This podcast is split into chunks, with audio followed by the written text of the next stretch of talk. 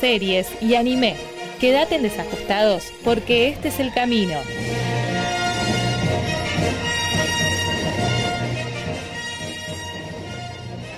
Muy bien, gente, hemos regresado con cine y series y hoy les traigo los eh, próximos estrenos que son los más importantes, o sea, como para que hagan una, mm, un, desglose de qué es lo que hay que esperar y qué es lo que podemos ir a ver al cine.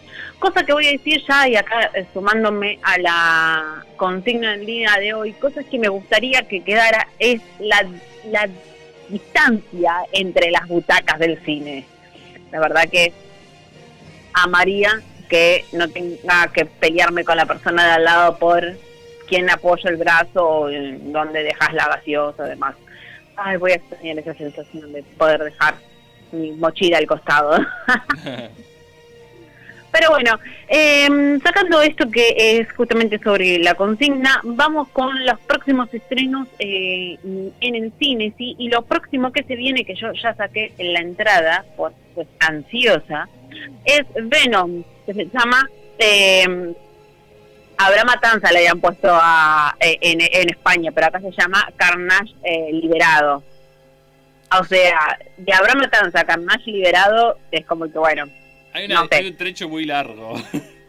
Playaron, ¿vieron? O sea, es como que decís Venom, Habrá Matanza y es como que, no sé, decís, me voy a Matanza, ¿qué, qué anda?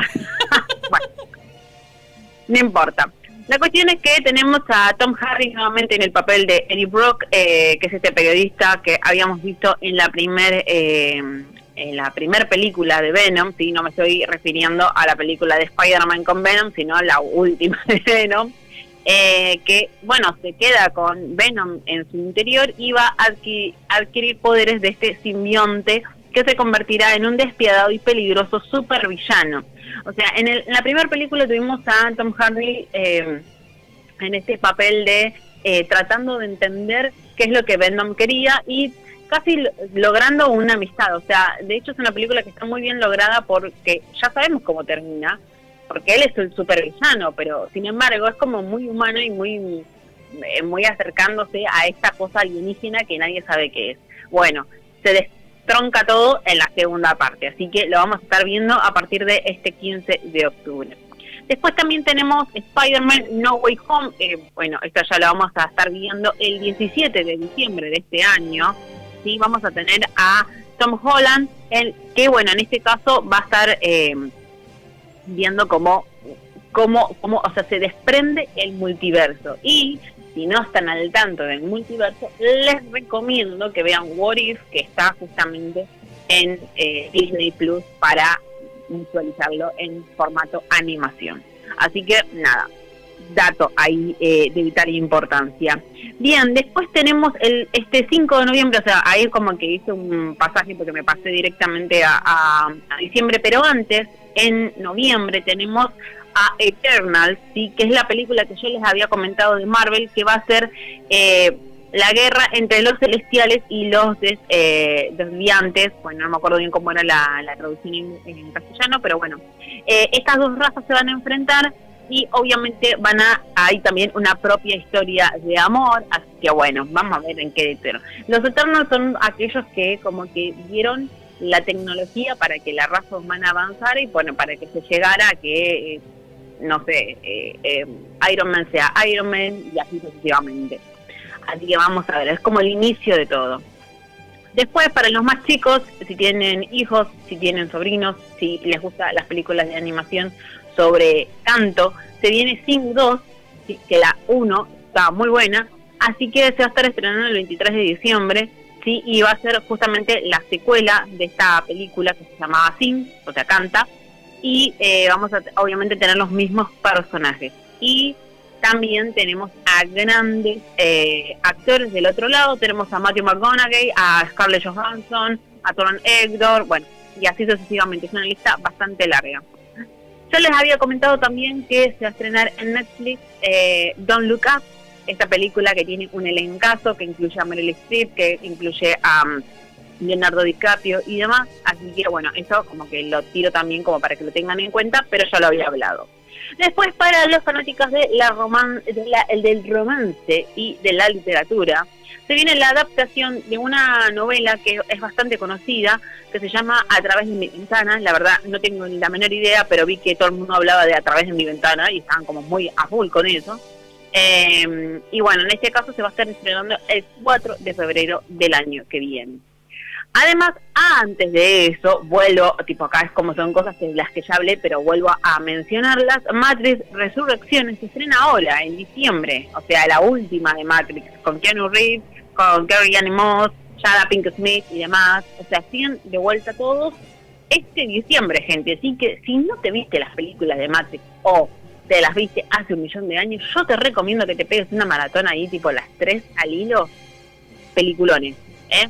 Ahora que estos días vienen fresquitos, que no sé, no sabes si, no te vas a ningún lado porque no sabes qué, qué hacer este fin de semana, te mirás las tres películas de Matrix. Ahí tenés, plan, planazo.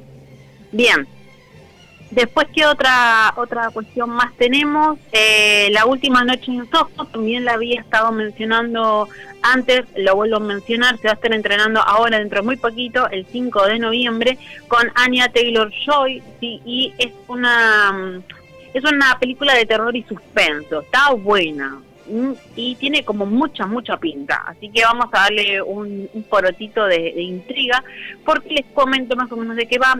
Trata de Sandy, que es esa chica Anya Taylor-Joy, que es una joven apasionada por el diseño de moda y que misteriosamente ha sido capaz de entrar en la década del 60. What the fuck? No sé.